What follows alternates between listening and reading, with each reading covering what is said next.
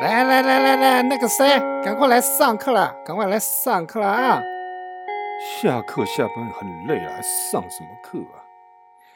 欢迎来上 PK 聊 P 课。亲爱的听众朋友，欢迎您收听 PK 聊 P 课。这里是一个没有离开基督教信仰，但却能轻松自在，甚至是有点干掉的方式来畅谈教会当中许多狗屁倒灶或荒谬戏谑的频道。期望能在打屁闲聊当中梳理和厘清基督教信仰真正的内涵。基督信仰是一个据理力争、理性思辨的信仰。欢迎您一同参与这场交流、分享和对话。Hello，各位听众，大家好，欢迎再次收听 PK 聊屁课，我是光年，我是糊涂妹，耶！我们又再一次邀请到糊涂妹一起来，呃，直播这一集的节目。那当然是顺着上次聊天的话题，我这个没有完全第一线深入到所谓灵恩派小组系统的教会当中牧会过，那但是也听听说也见识过一些东西啦。坊间业界当中都有流传这种叫什么属灵遮盖，然后你上次提到这种叫做对属灵权柄的敞开。那我们上次其实还没有讲的非常的通透吧？我觉得，嗯嗯嗯嗯。那这个东西就引发我去想到了，就是我们可以去谈谈到底什么叫做顺服啦。这个观念，你真的觉得还蛮需要再更多理清的，因为现在大家好像讲到顺服啊，就会有一句很公式化的口语。就是服就是蒙福，顺服就蒙福。那对，那我觉得我们可以真的好好来聊一聊，这个到底是什么东西，到底在讲什么？嗯，呀呀呀呀呀！我也是在我神学院实习的时候，开始教会就流传这句话。我自己手走到今天哦。从自己还是神学生，一直到自己成为一个正式的传道人，到今天我去做对这种话语做的反思。当然，它很有一些不同的阶段跟层次嘛。那讲简单一点，我想要尽量都简化，因为直播节目和我们对话的听众，其实我们就不是一种研究的属性，也不是一种课室，我们像朋友。那朋友之间聊天，我觉得就尽量简单化。顺服就蒙福这件事情，我觉得它不能用公式化的概念去理解。嗯，它应该用关系性，而这个关系性，我们都知道，在基督信仰里头，这个关系性首先就是导向我们跟上帝之间的关系，必须是一种顺服的一种关系嘛。对。但是这种东西，如果直接把它移植到人跟人之间的顺服的话，这其实就会有许多的问题。你你不知道你顺服的对象，他主张的东西到底是不是合神心意的？不是因为你叫牧师，所以 不是因为你叫牧师，所以你说的都是对的嘛？对啊，对啊，最简单就这个啊。那人就是会犯错啊，人就是会出问题，人的见解也会有偏差。包括我们现在录制这个节目，你聆听我们的节目，你也要带着一种反思的态度去聆听嘛，对不对？那去思考我们说的每一个观念、每一个想法，对，也不是一昧的接受。是，然后就会有所谓有什么叫对话嘛，交流嘛，在堂会里头。如果拿顺服就是蒙福，然后这句话，如果我现在是传道人，你是信徒，然后我就说，哎，顺服就蒙福，你就听我的就对了。那这有一个很大的风险嘛，就是我可以用这句公式化的语言变成是我辖制你、辖制人、操控人、操弄人的一种伎俩嘛。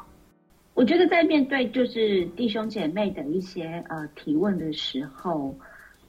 我觉得有些问题是呃非关乎真理，有些可能是运用原则性的问题。但是若关乎真理的话，呃，用这样的话给搪塞弟兄姐妹，或是用这样的话来回应弟兄姐妹，其实是一个很没有智慧的做法，因为你并没有透过在呃弟兄没有透过弟兄姐妹所提出来的疑问。如果关乎真理，那我们是不是回到圣经本身？我们来看圣经到底怎么写，然后我们做一些的分享，我们做一些的讨论，然后得出一个结论。其实，在这样的过程当中，也是在教导、帮助弟兄姐妹如何读圣经。这样子的牧养，我觉得才会是更、更、更合乎圣经的。因为孩子总不能只是教他做揖、说一、做一、说二、做二。他必须有天是成长到他可以自己思考，他可以就他所看见的事情，啊，根据他你过过去对他的一些教导等等，然后他能够长大成熟之后，他会做出判断。但是如果这种顺服就蒙福的这样子的一种话术，会让啊弟兄姐妹变成不知道该怎么样有一个思考的方式。或是面对事情要该怎么样的去讨论它，去理解它，那这个其实是一个很大的损失。我觉得不整是对整个教会都是一个很大的损失。我这样整理下来，就是说顺服就蒙福，好像变成在教会里头变成一种，要不然就是你听我的，要不然就是你不听我的，要不然就是我听你的，好像变成是这种东西。但我刚刚听你这样的描述是，其实顺服就蒙福这个东西，应该是我们一起来探讨什么叫做顺服上帝，我们一起去追寻，一起去厘清，在我们每个人生活故事的脉络当中，我们彼此成为同伴，去寻找什么叫做顺服这件事情，嗯，而不是是一种。在群体的组织结构上面的一种上下，就是因为你在上，所以我就要听你，要不然你不听我的，你就是背逆我。对，嗯哼，没有错。而且这个时候最常被使用的那个经文，就是罗马书的那一段。嗯嗯嗯嗯嗯，就是权柄都是上帝呃神所设立的，人人都应该顺服。嗯哼，对。这个就是啊，很多啊，在教会的教导下，他们都会用这一段的经文来教导弟兄姐妹。哎，你讲到这边“权柄”这个词哈，对不起，我稍微岔出来讲一下哈。我对我上次其实跟你录那个节目，我就想到这个东西，我要这边特别赶快抓紧，对，这个应该要拿出来分享。我有一次跟我的我自己的牧师哦，我说过每个人都要有牧师。我虽然是个传道人，我还是很努力的要找到自己的牧师。那我的那个牧师也曾经是我的同工，然后我们一起都有服侍，然后交谈，然后有一次我们就对话聊天哦，他就说到哈，大家对于权柄有一个错误的观念，嗯，我觉得这个很精彩，因为他是这样讲啊，他就说啊，他说啊，权柄其实是弟兄姐妹愿意给牧师的，嗯，什么意思？就是。我来到这个地方，我来到这个堂会，我将我自己的生命摆在这个群体和关系当中，那我愿意将我自己带到你面前，聆听你对我的训诲吗？对，所以我是我这个人愿意与你立下一个权柄的关系，而不是是一种。啊，好像因为弟兄姐妹就来到这边，然后我是在上位者，所以我就有权柄。好像那个权柄的主体就是那个教会的领袖或传道人。其实权柄是双向的，的确啊。我们那个时候聊到权柄是双向的，权柄不是单向的。那当他跟我聊到这边的时候，你知道，我就想到类似像婚姻。嗯嗯嗯嗯，婚姻夫妻之间，丈夫对妻子有权柄，那是因为你们之间立约嘛。是，当有一天这个婚姻结束，不管是我们说啊，因为在世界上这种离婚的结束，或者是圣经也有讲到，你的丈夫死了，你这个丈夫对你就没有权柄了嘛。对。因为这个约定的关系，因为这个婚约，这个实质的约定结束的时候，权柄就结束了。那所以其实弟兄姐妹，我我我我谈到这一步，我就想讲，你们也要有个观念是，今天我觉得传道人今天自己要觉悟哦，就一个忍耐你到极点的信徒，今天他受不了离开了，说老实话，那谈那些权柄都是屁嘛，没有错，对不对？而且最糟糕的就是信徒或羊群带着伤痛离开，对不对？传道人牧者自己也要知道，弟兄姐妹把你视为权柄是多么不容易和珍贵和宝贵的一件事情，因为他愿意把自己的生命带到你的面前，跟你建立关系嘛。对。对对，那我觉得这个观念，我自己的猜测，在林恩派系统的教会里面太缺乏，然后信徒仿佛都只是一种单向被压制的，或者是被管束的一种角色而已。对，那这个其实就跟教会的教导有关嘛。对于这个啊，权柄的这些经文的理解也有关系嘛。诠释他们怎么诠释这个东西？对。那你刚才有提到说，呃，其实我觉得你刚才讲的那个点，那个观念真的蛮好的。就是其实先别谈权柄好了，就是牧者与弟兄姐妹的关，这这个这个应该不要用这种很阶级式的观念去想它，而是就是在一个关系的里面。嗯。那那你你刚才在分享的呃过程的当中啊，我就有想到说啊，之前我们在上一集不是有提到属灵遮盖吗？嗯嗯，那其实这个呃属灵遮盖的概念呢，我认为他在谈的那个脉络，其实也是在增加牧者权柄的这个其中的一个呃说法。对，那因为我之前有读过一些啊，比较是灵恩派在谈这些属灵遮盖的书，那他其实里面开宗明义就是一直告诉你说啊，权柄会为你带来祝福。嗯，然后呢，他就说啊，你要嗯活在啊合乎上帝心意的属灵遮盖里面。那你就会生命就会怎么样啊？会很丰盛啊，哈，会很充满盼望。那这个东西其实就会让弟兄姐妹哈会哦，我会觉得说，其实弟兄姐妹们都是都都很单纯，然后也都很愿意尽心尽力的来来活出。但是这种顺服就蒙福，或者是活在属灵权柄这种说法。会让弟兄姐妹有一种，嗯，下意识的误解，就是当我这么，当我做了 A 之后，我就会得到 B，这个好像是一个条件子句，哎，我就是要，那再换换一个角度来想，那不也是在操操操纵上帝吗？而且是一种交易心态嘛。对呀，就我听话，我顺服，那你就要报答我。对，这不很像是有一些父母的教养方式吗？听话就教导给教给孩子，都啊，你听话，你就你乖乖，你听话，那你就会啊得到很多好处。听话，你用钱加五百，父母的喜爱啊，你会得到什么什么什么的。听话，零用钱加五百，对不对？对啊，多好。那如果谈到这个的话，我觉得那就好，大家说好要翻开圣经嘛，你仔细去看。新约里头多少顺服之后下场都是不是很好的？先别讲别的，那怎么去解释？耶稣的十二个门徒吧。耶稣十二个门徒，还耶稣自己呀？对啊。耶稣的顺服通常带来的结果都都都很惨哎。难道你是要说这个时候是要说哦，耶稣最后当上君王这样子？我是有听到有一个呃网络上面的一个。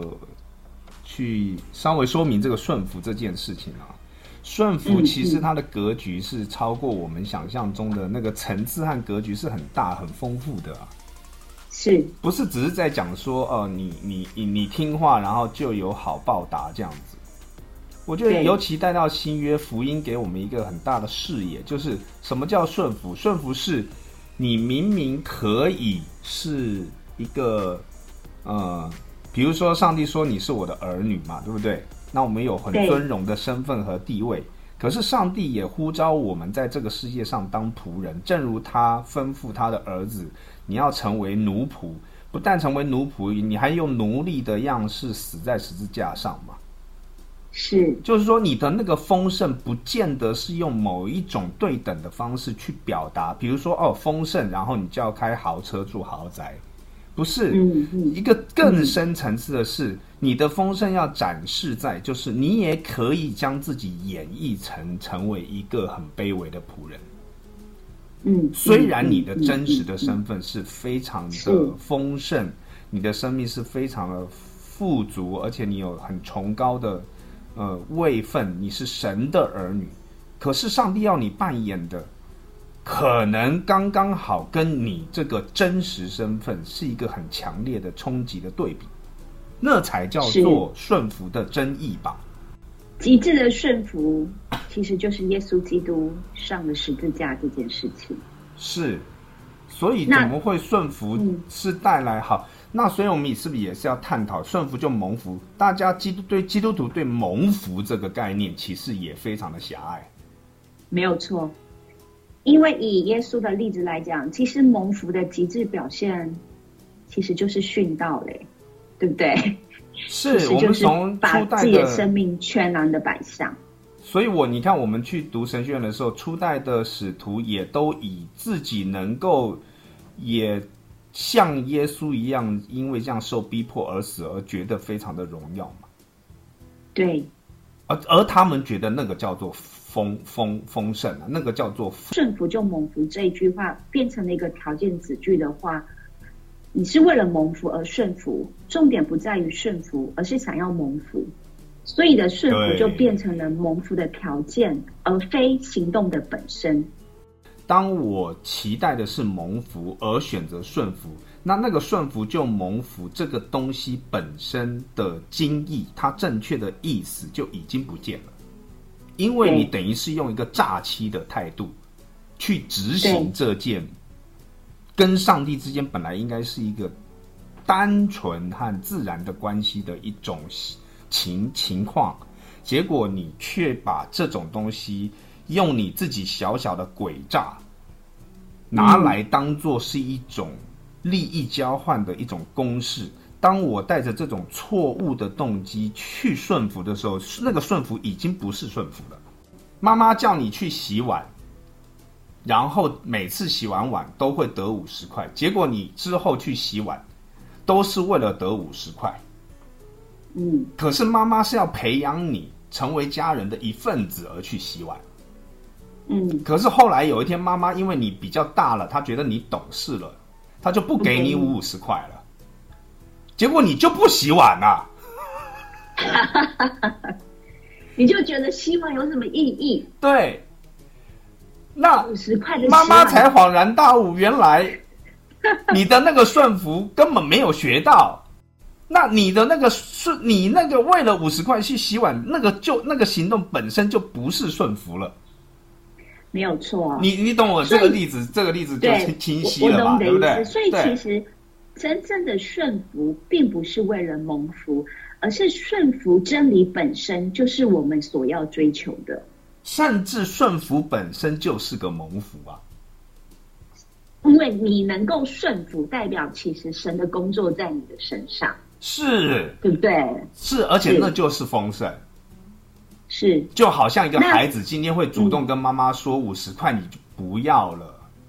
我其实不是为了这五十块去洗碗，我是洗碗看到你跟爸爸可以坐下来休息，爸爸上班，你做一天家事好累。嗯，我洗碗嗯看到你们休息，我心里面觉得好快乐。你不觉得这这个父母会痛哭流涕到跪下来颂赞荣耀赞美神吗？对。那这个这件事情就代表说，他的付出，他的顺服，其实是为了爱，然后这个孩子本身已经富足了，而且他他的他他理解，他理解为什么父母亲做这件事情，对，所以他追求的本，他追他所追求的也不是那五十块，是，其实是比五十块更宝贵的、对，更有价值，更重要的。那我又其实又想到了另外一个状况，譬如说，好，呃，我们都知道要诚实嘛，对不对？嗯。圣经教导我们要成为一个诚实的人。嗯，那你不是为了呃蒙福才诚实，而是为了诚实而诚实。但其实如果实际进入到我们的生活状况啊，比如说有些人在公司上班，那公司呃，当你在公司拒绝做假账的时候，你可能就会让面临到被公司炒鱿鱼这样状况。那你你这个状况你要怎么去解释顺服就蒙福呢？放在这情况下就不行不通啊。对，所以是吗？对，所以它就带来一个很大的冲击了嘛。对，你到底要不要扮演好你该扮本质上该扮演好的角色？对，其实实际上可能会是一个很坏的。不好意思，因为实际其实实际上，我们若是真的想活出嗯合乎上帝的心意，我们真的想要活出神所赐给我们的那个生命，我们很难不与世界为敌。我们很难不在这世界碰到大大小小、许许多多的困难的，对？我们聊到这边，你反而帮助我，就是再一次回归到那个最单纯的本质了。就顺服，就蒙福。其实它正确的诠释是：当你顺服的时候，你自己本身的生命就已经蒙福了，而不是会另外得到一个什么你想要的东西了。对，可是很多我听到的那个讲解诠释是，你应你你如果听话，你如果顺服，听牧师的，听领袖的，听小组长，听什么的，然后你就会，你才会生活顺遂，你家庭才会蒙福，才会怎么样？我觉得这完全就扭曲了这句话的本意。没有错，就正如我们刚刚聊到那个例子嘛，就是其实你领受到了，其实是这件事情本质上对你的生命是好，而你如此去顺服，你的生命改变的本身，它就是蒙福了。顺服跟蒙福其实是一体的两面，而不是一个公式的计算公式，不是一个计算公式啊。所以最大的问题就是出现在对这种话语的诠释嘛。嗯，所以我们就说啊，你今天还有很多教会在那边讲说什么读神学不不重要，读神学没有价值，我就会觉得这些人真的都没有好好严肃的去思考，就是你你一个错误的诠释，同样一句话，但是诠释是错误的时候，那造成的影响有多么的剧烈？对。甚至带来的伤害也是很大的，结构性的伤害，还不是只是对个体，还不是只是对个别的信徒而已。对对，所以这也是为什么我我我想做这个节目，对今日的很多的教会，呃，很多的堂会，就是我们我我真的希望我们好好重新再次去思考这些事情，它是可大可小的嘛。对，小小一句话错误的诠释，以至于带来错误的应用，你看带来多少问题？对啊，所以其实，在解释圣经这件事情，看似容易，但其实背后要下很多的功夫，很多的理解，是很多的阅读，很多的思想，很多的呃辩证讨论，是不是想象中？哦，我拿了一本圣经哦，我就。打开翻开一，翻翻开一卷书，我就开始胡说八道。我觉得你刚刚漏掉一个东西，不但要多读书、多思考，哎，多听一下 PK 聊屁课，我们怎么聊屁？从聊屁聊到让你聊到很多东西，就是恍然大悟、清醒过来。听众所听到的内容，你最好可以做一个验证的工作，就是你打开你的圣经。你重新的回去是去读，到底那段经文它到底在谈什么？是的，甚至你不是只看一句，也不是只看一段，是整个呃整卷书的脉络你都要去看。那其实刚才有提到啦，就是说很多的灵恩派教会都很喜欢用罗马书第十三章。嗯哼，第一节他说：“哎，在上有权柄的人人都当顺服他，因为没有权柄不是出于神的，反反掌权都是神所命的。但是其实啊，他用这句话来来教导弟兄姐妹顺服教会权柄，或者是其他权柄，这这是呃有一点点问题的，因为你若好好的去把整个罗马书再重新的读过。”我们先从十三章十三章看，他其实那边的权柄，你再继续往下读，他其实并不是在讲教会权柄，嗯，他是在讲政府的权柄，政府的这些行政官员。对他有一个清楚的指向对，，那如果你在整个放到更大的脉络去看的话，他其实保罗在前面的第一章，哦，前面几章他其实在讨论神的义这件事情，然后什么叫做称义，然后什么叫做啊、呃什么叫做上帝赐给我们义，嗯嗯嗯，然后呢，到了后面的十二章，一直到十五章，其实是保罗在实践，在谈如何去实践义这件事情。嗯那十二章他讲的是他的重点，讲的是教会里面的关系，然后十三章是讲你在世界里面要怎么去行。嗯嗯嗯嗯，所以就是说，信徒对面对一个不是上帝的政治群体，不是上帝的一个政权，对，你要当应该用什么态度去回应？回应他？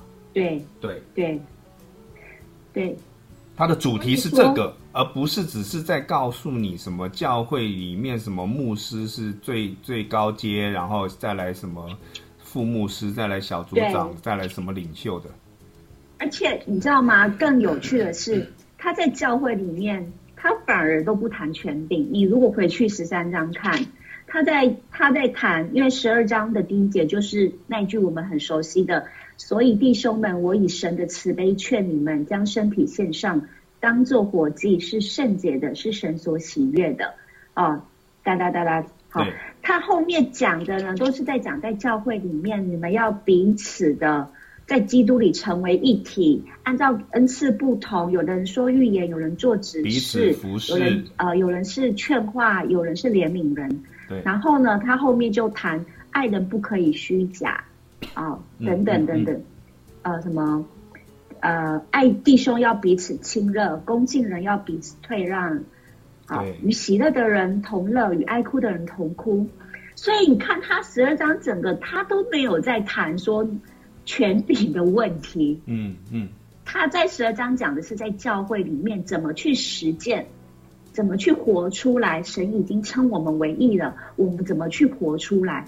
你就觉得哎很妙哎，他在十二章并没有在用这个权柄来教导弟兄姐妹，反而是以弟兄姐妹这样彼此互相的关系、互相的帮补来劝勉。那是到了第十三章，那说那你们面对这个世界上掌权的，比如这些如何不属神的政权，对你的回应态度是什么？对。而且糊涂妹聊到这个，就引发我想到两处的耶稣自己的教导。耶稣明明就在福音书里头讲了嘛，就世界上有这些什么君王大臣超权管辖管束你们嘛，然后只是在你们当中不可如此嘛。对然后后面耶稣不是就讲嘛？因为连人子来，就是连上帝的儿子来，都不是要受人的服侍，是他要成为仆人服侍人嘛。是所以对不对？耶稣自己的教导都已经这么明白讲到，就是你们这个群体不要像外面外面那样，就是讲究权柄、超权去管辖人嘛。去设立阶级对位阶，对所以耶稣也颠覆嘛，颠覆这个阶级位阶观念。他说：“你们要为大，就要去服侍小的嘛。是，”他在面对门徒在争位置的时候，他也是这样子的教导。所以这应该是他一一脉的这样的观念才是正确，才是耶稣所要传递的。而且那最最颠覆的形象，我们上次也聊到，就是耶稣跪下来为门徒洗脚嘛。他告诉你对权柄的图像不是高坐宝座，权柄的图像是谦卑下来为门徒洗脚，它是一个颠覆君王、颠覆权柄的一个最强烈的记号。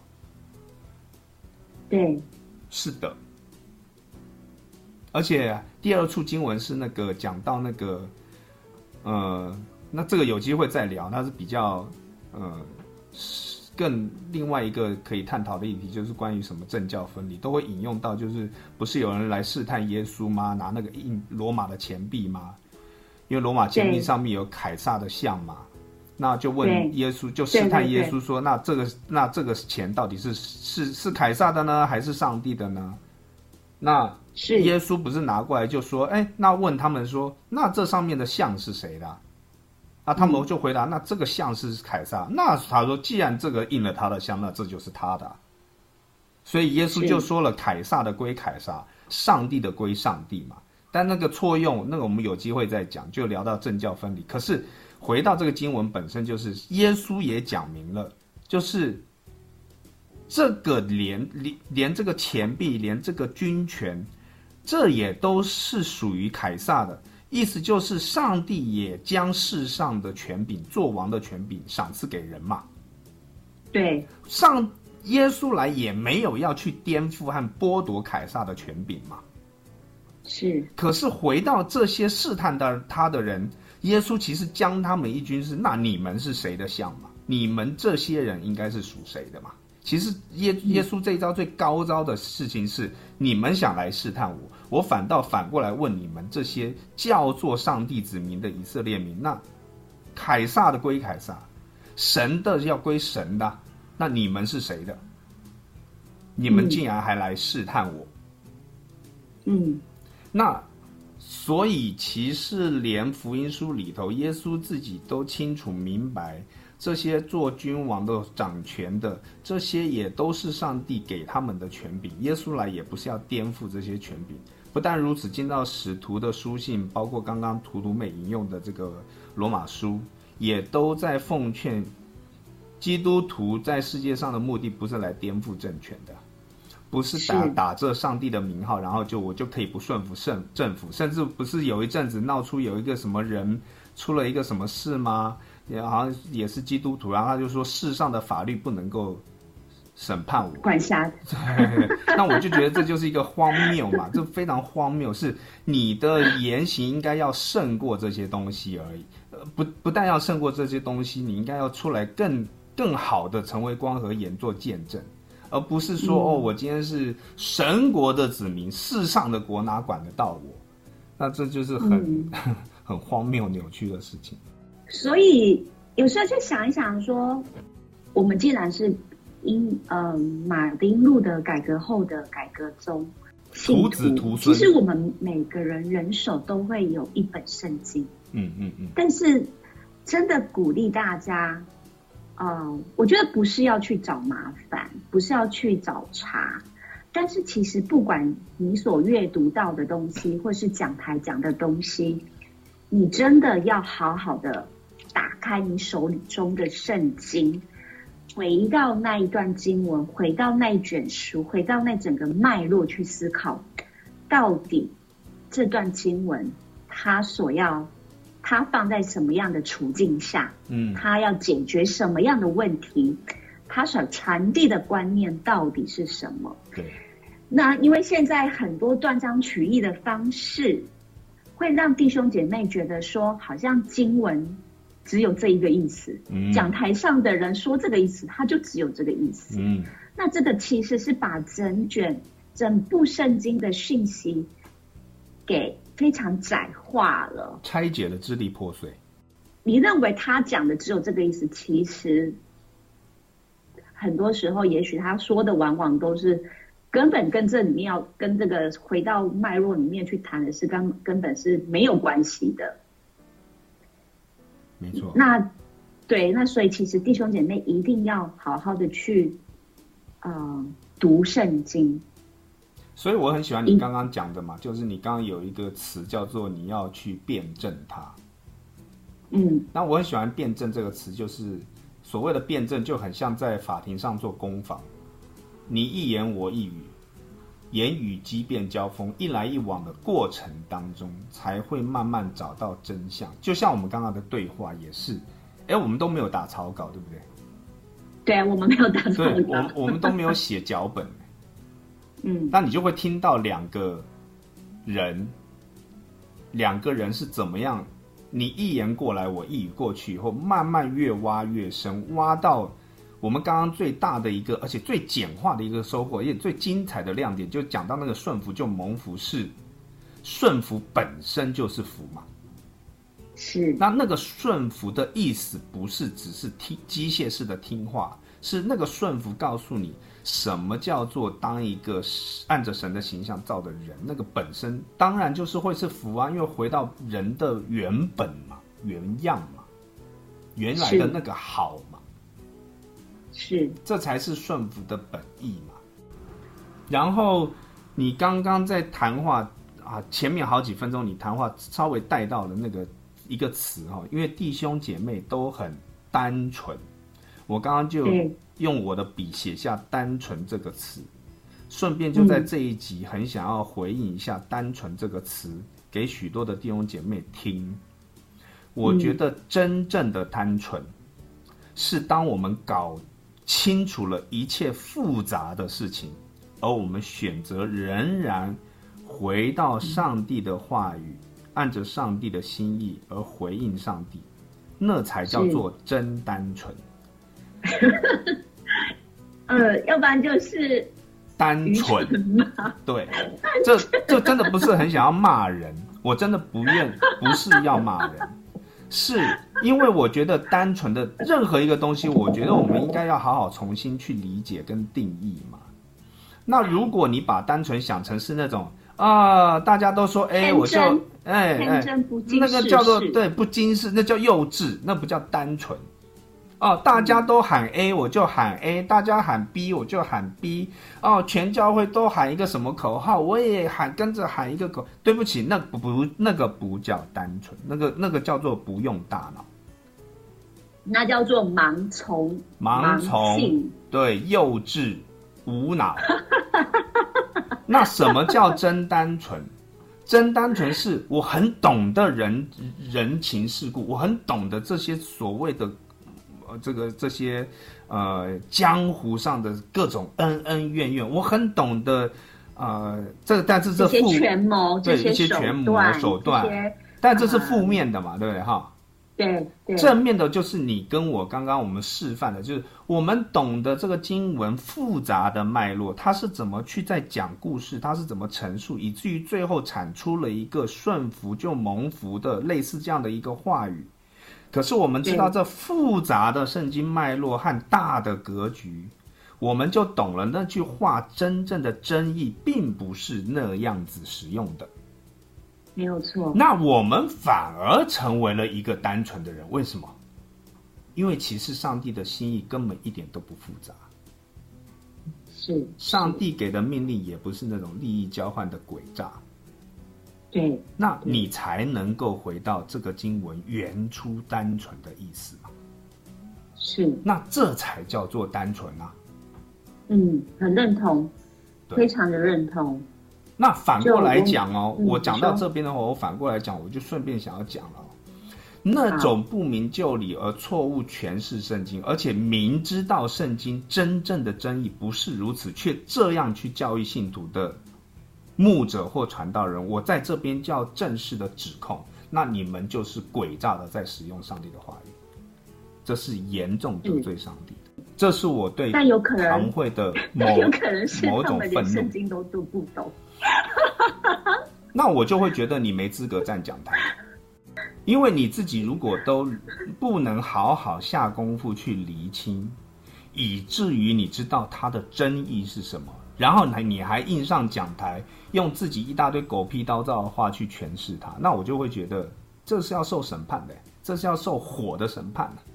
我觉得真的面对上帝的话语，真的要呃特别的谨慎。所以圣经也教导我们不要多人做师傅嘛。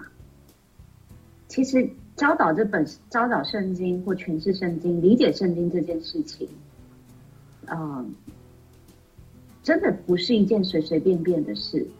我刚才说，呃，也许他们读不懂圣经，我也可以理解啦，因为在某一些宗派，他的对圣经的诠释可能限缩在某一种理解的范围内，但其实这些都是很危险的，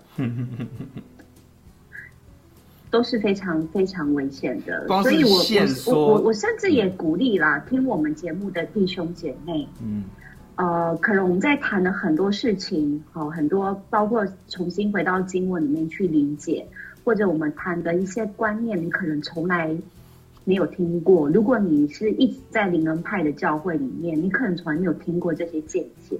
但是我也要告诉你的事情，这些东西不是新鲜的。就我们刚才所谈的这些事，只要你好好的，呃，跨出你自己所谓的舒适圈，是。你应该要去阅读跟你所属的教会他们常常在推荐的那些书，啊，不一样类型的，甚至不同的出版社，你其实应该要去多方去涉略，甚至现在呃网络上。嗯，有很多不同的平台，有一些圣经的教导，你都要去听，你这个才能够在这些东西当中去做分辨。如果你永远都只接收你堂会所给你的一些单一的讯息跟教导，这是非常危险的。而且那个危险在于，你以为这就是基督教的全貌了，这就是非常荒谬的事情。而且你刚刚讲到，其实你知道，你刚刚讲到说啊，某一些宗派他们在某一些的线啊范围或框架之内去做思辨。我觉得思辨本身的定义就是你要跳脱框架。如果被限缩在什么的里面，然后去做思想，对不起，那就是没有思想。所以这也是为什么糊涂妹就是希望信徒都要从自己的舒适的领域。惯常接受资讯的领域当中跳脱出来，听听不同的声音嘛？对对，你不要觉得说哦，他讲那个好好好无聊、好枯燥，我都听不懂。或者是听我们这个节目觉得好颠覆哦，哇哇，这个好危险的感觉哦，这个跟我牧师讲的都不一样。对不起，我们今天在讲的东西没有上千年，也快要也至少有五百年，都是老梗，对不对？对不对？糊涂妹，你说是不是都是老梗？根本都是老不老梗，老梗到不行。你好好的，你好好的去读一些书，去理解理解一些教会的历史，然后你好好的真的回到圣经里面去读当卷的注释书，你就会知道说，这不是我们现在才有的提出来的想法，而是就像光年哥讲的，这真的是老梗。是啊。教会传统一脉下来，不停的在诉说的东西，不停在传讲的讯息。只是走到现在，台湾的很多主流的教会里面，其实很多部分早就已经偏离了。那这也是，嗯，你说，你说，这也是我跟光年哥啊看到的一些情况当中，很很希望透过这个节目来激发帮助弟兄，对，激发弟兄姐妹能够。在这个节目一开头，就是我们要透过这些的分享对谈当中，去重再再一次的去理解信仰的本质到底是什么。你知道，我有时候跟你一起录节目，录完之后，我自己都在想啊，其实我们讲出来的东西，真的都某种程度上对我们自己而言是了无新意耶，就是。你你你，或许你去上个一年到两年，甚至更多一点点，想付多一点点代价，三年嘛，去上点正规神学院的延伸制的课程，好好去上一些认真的课程，不是那种应用的啦，什么什么让你蒙福的课程啊，就好好去从圣经为本的课程，你只要去走过神学的也好，历史的也好等等，你就会发现这些东西。都是都是快两千年的东西耶，两千年累积下来的遗产对对对啊！但为什么很多教会都直接把这个教会传统丢掉呢？就是都只讲他想讲的了。那这个态度就真的是很需要好好的去思考跟理解，或是真的是出于他们的无知吗？我我我觉得这这一点的话，你的确有点到，也圣圣经里头有讲，有一种懒惰叫做懒的思想。嗯，就是真正的懒惰不一定是什么，你懒得工作、懒得上班、懒得运动。真正有一种懒惰，是你都不花时间去思考、思想上帝的话。什么叫思想上帝的话？不是只是去读一读、朗诵一下，是你要弄清楚他真的在对我。的生命价值、生活价值、生活上面的事情，他他在说什么？那个价值是在哪里？要去思辨的，那那是需要下下一点时间跟功夫的。是，那我还有一点，我也想要趁啊、我们这一集在谈到这个顺服啊、权柄啊、耶，遮盖的这个话题下面，我想要做一些的呃呼吁啦，就是说啊、弟兄姐妹真的要丢掉对牧者的这一种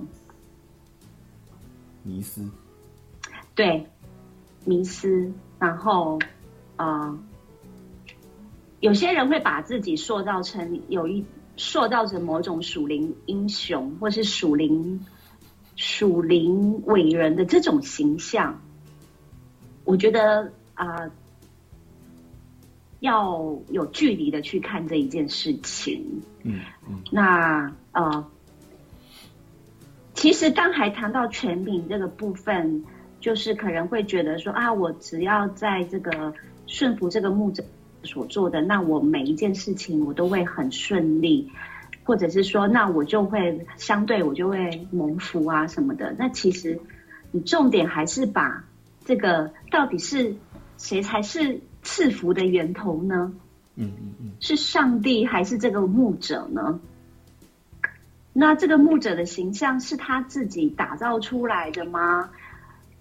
呃，我觉得有时候弟兄姐妹也要负一些责任呢、若是你从来没有啊、其实啦，我我我说在教会里面的讲台要怎么样造就出一个认真的讲者，其实弟兄姐妹也有责任的。没错，他如果讲的不对，或是讲讲的讲的嗯、有些疑问，其实你在他讲完后去请教他，其实这某程度也是在帮助他成长。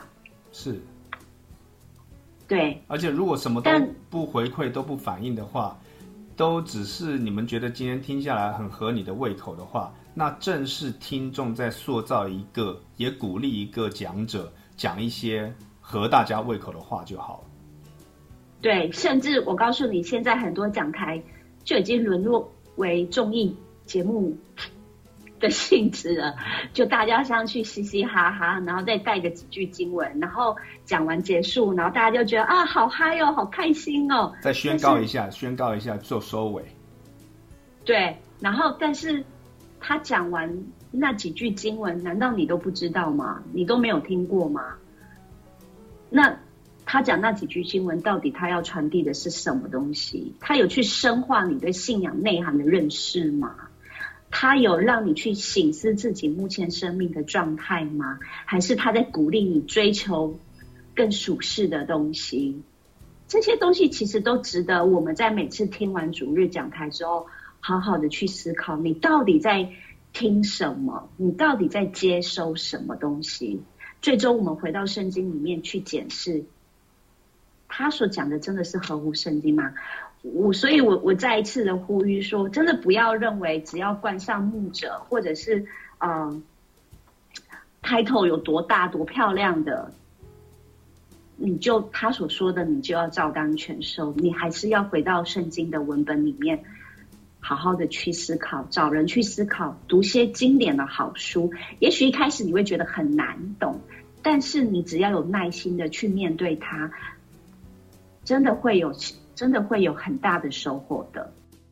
那我自己今天这个节目，我得到一个很精简的 slogan 送给大家，就是要成为一个足够复杂的单纯人，而不要做一个哈就什么一呃一无所知的那种那种天真浪漫的小可爱。那我觉得被骗也是刚刚好而已。再一次 PK 聊 P 课这个课程，希望今日的信徒能够知道，我们应该觉醒。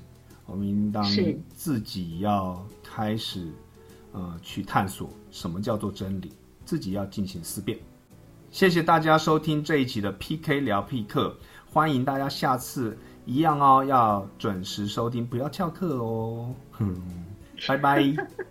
拜拜。来到节目结束的时刻，再次邀请各位听众朋友，将您从教会一些想要抒发的啊，甚至想要有点干掉的话题，可以用 email 与我们交流，让我们一起继续梳理、分享和对话。但不论是什么狗屁倒灶啦，最要紧的是能够开开心心面对每一天，爱你身边的人，并且让我们一同继续学习，一起努力。下次的 PK 聊必克不要缺课哦，拜拜。